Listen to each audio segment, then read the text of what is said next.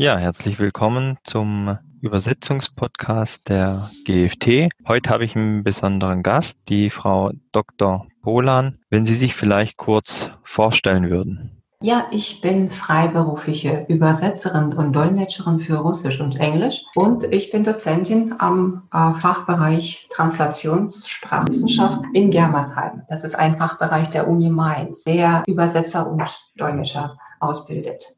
Und genau darum geht es, nämlich um das Thema Übersetzungen in die russische Sprache.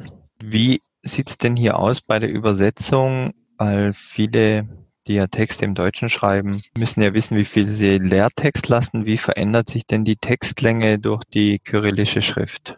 Grundsätzlich gibt es hier, glaube ich, keine absolute Regel. Ganz gravierende Unterschiede gibt es ja auch nicht. Das ist auch eine europäische Sprache. Aber meine Beobachtung ist, dass häufig die russische Sprache expliziter ist und extensiver. Sie braucht mehr Wörter, um dasselbe sozusagen auszudrücken. Und zum Beispiel die deutschen Komposita, sie sind so schön kompakt. Dafür bräuchte man im Russischen schon ein paar Wörter, um das Ganze zu beschreiben. Und als ich zum Beispiel touristische Broschüren übersetzte, musste ich immer aufpassen, dass die Textlänge die vorgegebene Zeichenhöchstzahl nicht überschreitet. Und das äh, fiel mir manchmal schwer bei dieser Textsorte, weil ich einige Sachen erläutern wollte, äh, die touristischen Objekte. Das ist auch sehr interessant, aber vieles unverständlich, wenn es kompakt formuliert ist. Und das hat nicht mit der Schrift zu tun, denke ich, sondern vielmehr mit dem Ziel oder mit dem Zweck des Übersetzens, der Übersetzung, mit der Textsorte. In Fachtexten manchmal ist es auch so, dass man mehr Wörter braucht im Russischen, um äh, die Sachverhalte zu erklären.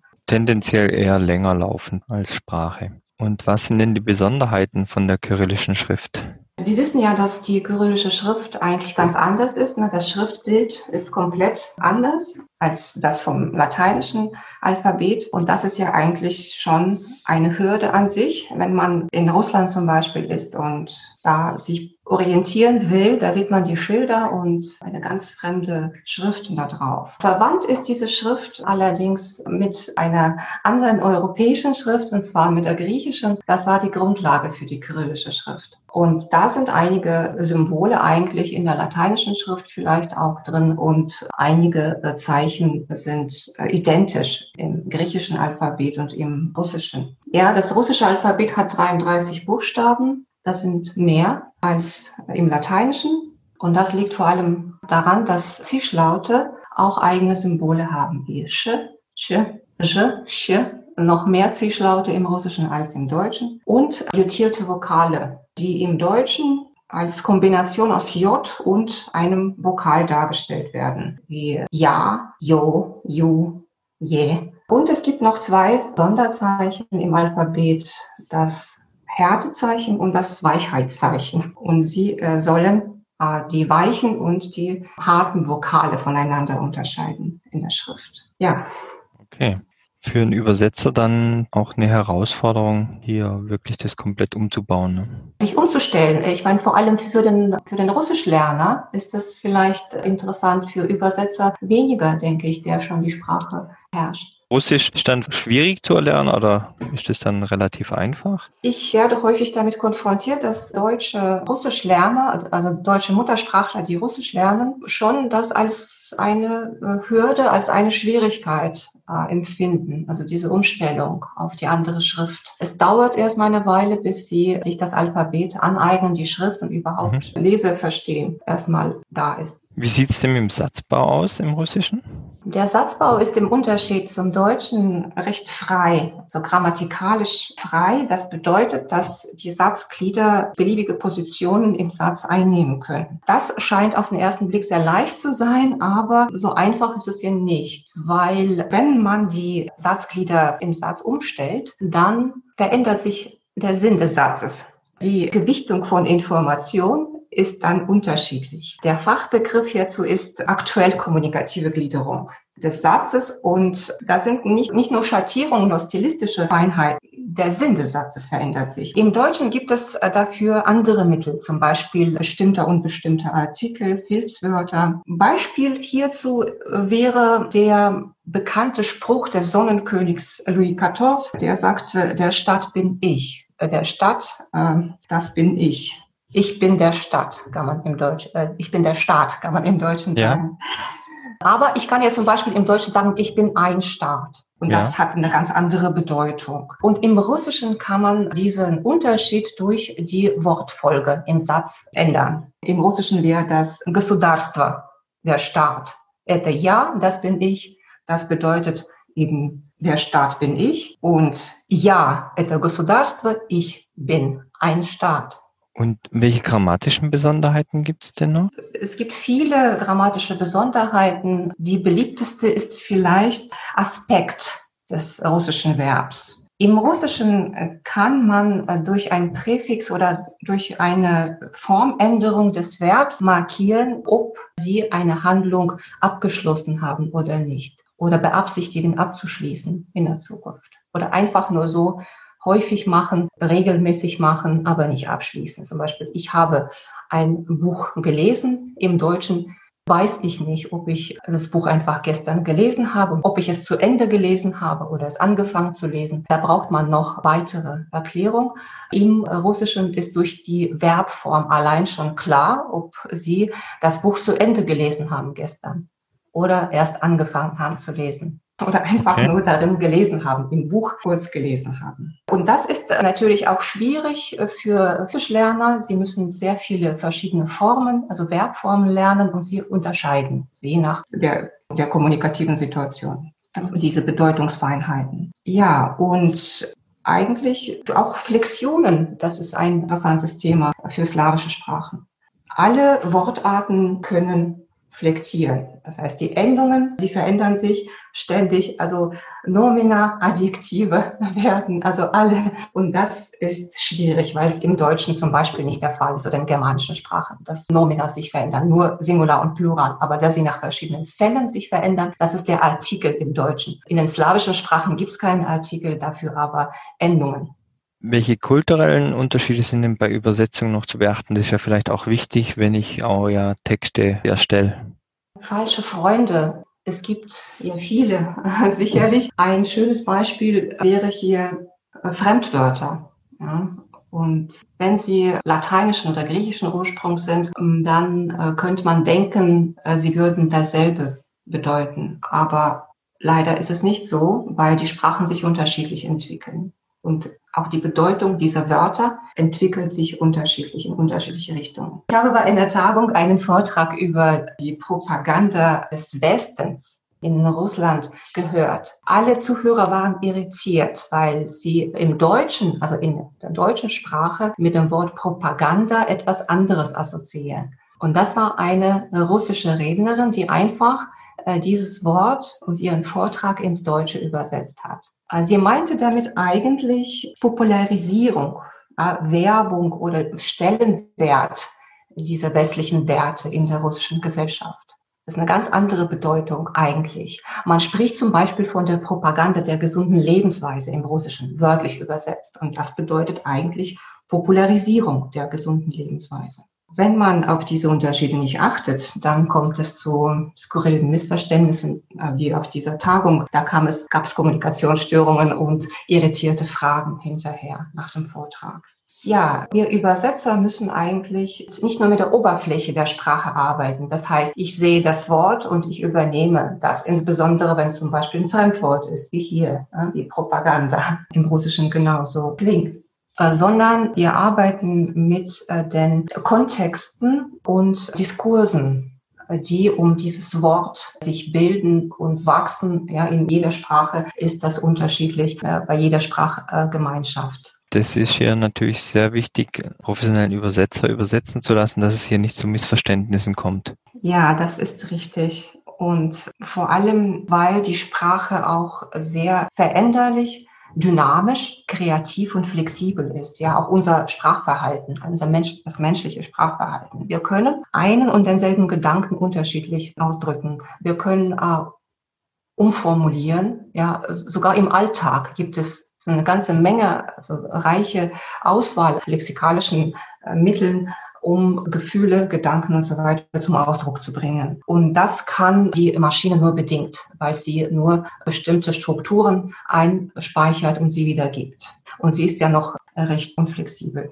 interessantes Beispiel hierfür ist der Übersetzungsvorschlag von Google Translator.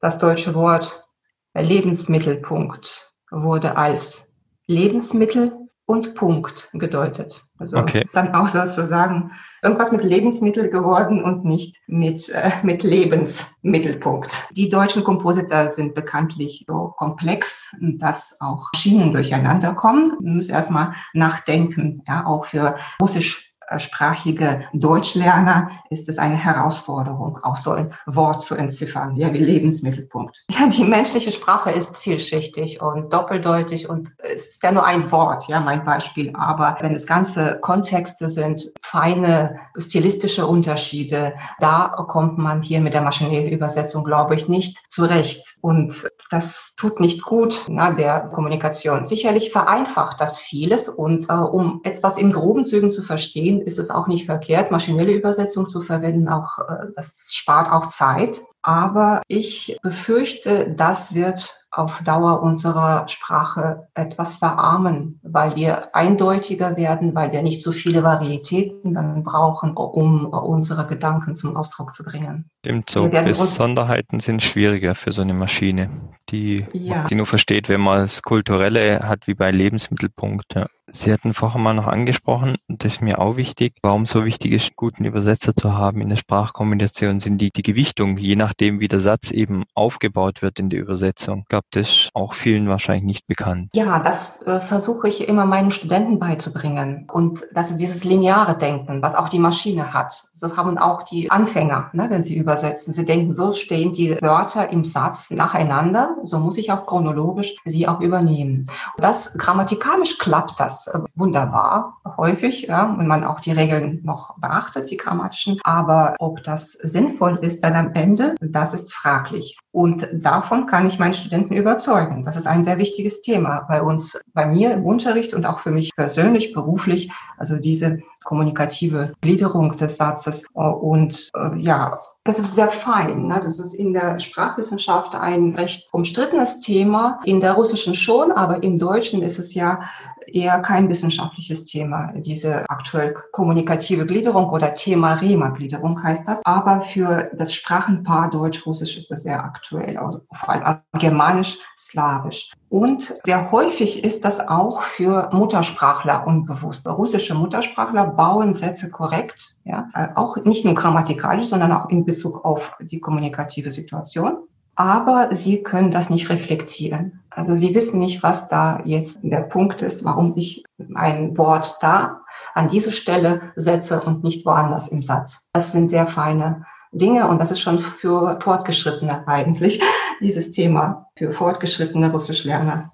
Aber das ist ja auch gut, weil gerade für Firmen, die was ins Russische übersetzen müssen, ist ja daher wirklich wichtig, nicht einen Student zu nehmen, sondern wirklich einen ausgebildeten, am besten Muttersprachler, also russischen Muttersprachler, der dann die Übersetzung vornimmt, weil sie eben so komplex ist. Ja, auch gut ausgebildeten, das muss man unterstreichen, weil es okay. gibt viele Muttersprachler, wie gesagt, die vielleicht auch so handeln werden, weil die, die Fremdsprache sie beeinflusst. Ja, und hier im Syntax, das ist jetzt unser Punkt und unser Beispiel sind taktisch mich so beeinflusst, dass ich eigentlich dabei bei der Struktur bleiben will, weil es halt im Deutschen so ist. Und dass das zu brechen, also dieses Denken, das ist kompliziert. Das stimmt, zumal es in anderen Sprachen wirklich feste Vorgehensweisen gibt, wo muss die Zeit stehen und ja, wo müssen einzelne Elemente dann stehen im Satz. Ja. Jetzt ist mir noch wichtig, wenn ich jetzt weiß, dass ein Dokument, was ich erstelle, später ins Russische übersetzt werden muss. Also wir hatten ja angesprochen, dass die russische Sprache nachher länger läuft. Was gibt es denn noch, was ich beachten sollte, wenn ich jetzt einen Text erstelle, der später übersetzt werden muss? Immer ist eigentlich der Zweck, also das kommunikative Ziel wichtig. Was wollen Sie damit erzielen mit dem Text? Muss ganz schon klar und deutlich sein, weil nicht jeder Text zum Übersetzen geeignet ist oder gedacht ist ursprünglich. Sie können für einen Deutschen schreiben. Sie können Texte verfassen, hier Verordnungen in Deutschland, die keinen anderen interessieren im Ausland. Das ist nur für die Leute in der Situation wichtig. In der Situation, in der Sie Texte für Russen, für ihre russischen Partner schreiben, ist es wichtig, zu verdeutlichen, also im Text bereits schon zu verdeutlichen, was die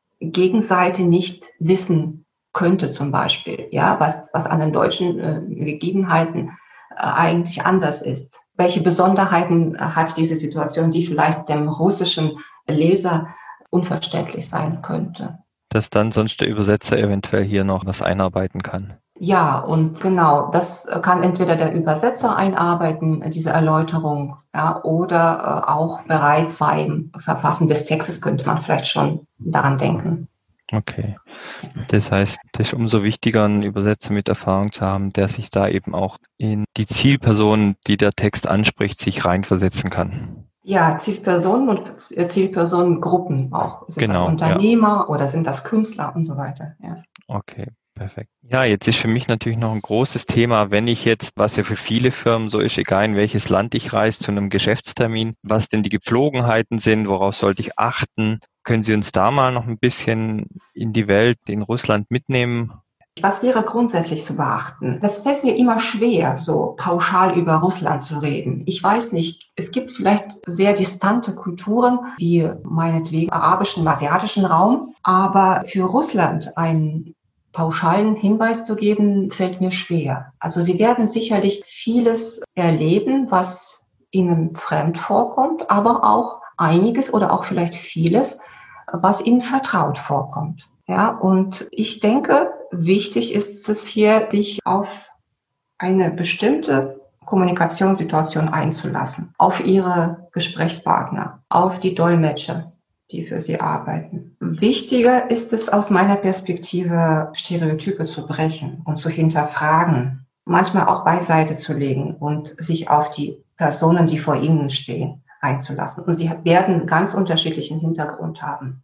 Möglicherweise sind das Menschen, die, die im Ausland studiert haben, die nur westliche Musik konsumieren, die in, in den IKEA eingerichteten Wohnungen wohnen. Sie werden sich in ihrem Denken denke ich, wenig von äh, ihnen unterscheiden. Und das ist vielleicht die Besonderheit von Russland, dass sie da Vertrautes und Fremdes gleichzeitig treffen würden. Aber äh, sie interessiert vor allem das Fremde, wo einem Deutschen genau. vielleicht unbekannt vorkommt. Wo sind vielleicht auch Fallstricke das einem jetzt bei einem Geschäftstermin auch passieren könnte. Nimmt man zum Beispiel Geschenke mit, Gastgeschenke oder ist das äh, verpönt, wenn man jetzt Gastgeschenke mitnimmt? Genau. Da hat ja jeder so ein bisschen andere Mentalität, sag mal, jede Nation.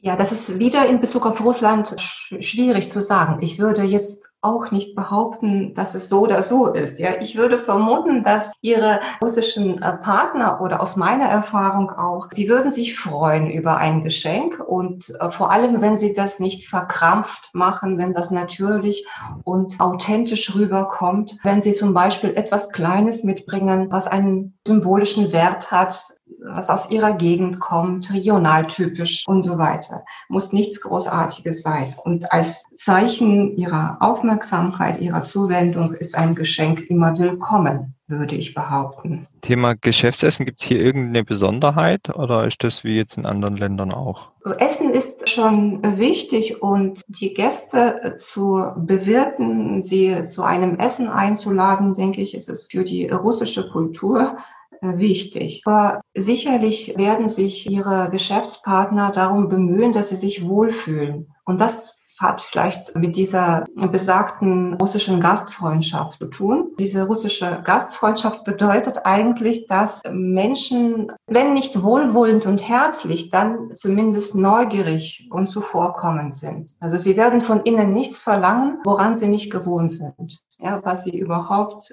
nie essen, zum Beispiel nie machen. Sie würden sich, denke ich, bemühen, ihnen eine Mahlzeit anzubieten, die ihnen auch vertraut ist, die sie, sie in, eine, äh, in ein Restaurant einladen, wo westliche, französische Küche, italienische Küche ne, serviert wird.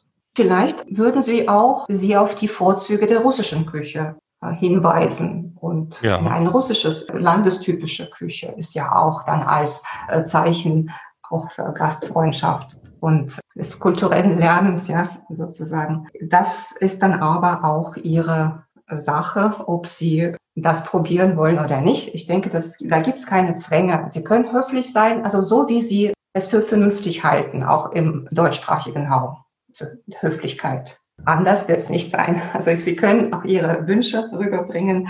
Und besonders an der russischen Kultur ist, dass Menschen mit Neugier begegnet wird. Dass sie einfach so vielleicht akzeptiert werden in ihrem Anderssein. Das ist ein Fremder. Ja, das muss nicht immer wohlwollend sein. Das kann ja auch so ein bisschen Akzeptanz gesagt wird, ja, das ist ein Fremder, der verhält sich anders. Und damit müssen wir leben. Das ist die, die Grundeinstellung. Das heißt, zusammengefasst ist eigentlich ein Geschäftstermin in Russland aus unserer Sicht sehr einfach. Ja, wenn Sie als Deutscher auftreten, ja, da haben Sie Karten frei. Er erwartet, dass Sie sich typisch deutsch verhalten. Ja? Und das bedeutet okay. dann vielleicht auch mit Klischees verbunden, dass Sie Würstchen essen, Bier trinken, zum Oktoberfest gehen, äh, pünktlich sind. Das ist sehr wichtig. Gibt es sonst noch eine Frage, die ich stellen sollte, die ich jetzt nicht gestellt habe, was noch wichtig wäre? Bereich Übersetzung? Übersetzung eigentlich nicht. Also kulturelle Unterschiede haben Sie gefragt oder Besonderheiten oder innerhalb Russlands gibt es schon Unterschiede, wo Menschen einander schlecht verstehen. Und das ist ein Gefälle zwischen Stadt und Land, zwischen Reich und Arm, zwischen gebildet, ungebildet, zwischen alt und jung und so weiter. Und die sind sehr stark, also diese Unterschiede. Alle, die ich genannt habe. Und das hat mit der Geschichte zu tun des Landes, auch zum Beispiel Generationenkonflikt, ne, die sowjetische Vergangenheit, postsowjetische Zeit, die ganzen Umbrüche und jetzt das Leben danach, also im Kapitalismus, wenn man sagen würde. Und die alte Generation ist da auf der Strecke geblieben, kann man so sagen. Auch Stadt und Land, das ist ein enormer Unterschied und äh, nicht nur Gehälter sind äh, da unterscheiden sich sehr drastisch, sondern auch die Gewohnheiten äh, der Menschen und die sogenannte Mentalität. Deswegen würde ich da auch aufpassen, in welche Kreise Sie reingeraten, wenn Sie in Russland sind, ob das Menschen sind, die genau die westlichen Werte vertreten oder ob sie noch ein anderes Weltbild haben, wie wir es gewohnt sind hierzulande. Zu verschiedenen, die zu verschiedenen Generationen gehören. Vielleicht ist es in, in Deutschland nicht so krass, weil das Land auch riesig ist. Hauptstadt ist zehntausende Kilometer entfernt von den östlichen Regionen. Das stimmt, ja. Gibt es auch sprachlich beim Übersetzen noch wichtig, dass man irgendwie die Region im Übersetzer mitteilt, wo es dann nachher hingeliefert wird, zum Beispiel die Maschine, oder ist das, was mhm. das angeht, egal? Ah, die sprachlichen Unterschiede wurden eigentlich während der Sowjetzeit nivelliert, dadurch, dass eine Standardsprache geschaffen wurde, die heißt die russische Literatursprache, heißt sie offiziell. Eigentlich die Bedeutung der Dialekte wurde dadurch abgeschwächt. Ja, in der Geschäftskommunikation werden Sie da keine Regionalunterschiede merken. Also in der Alltagssprache schon lexikalische, phonetische, aber die sind nicht so stark ausgeprägt wie in Deutschland. Ich bedanke mich auf jeden Fall für die Teilnahme, Frau Dr. Polan. Ja, vielen Dank für die Aufmerksamkeit. Wenn Sie Fragen haben, die bisher noch nicht im Podcast behandelt wurden, können Sie diese gerne per E-Mail an m.binder.gft-online.de stellen. Ich werde diese in einem der nächsten Podcast-Folgen beantworten. Vielen Dank fürs Zuhören und bis zum nächsten Mal.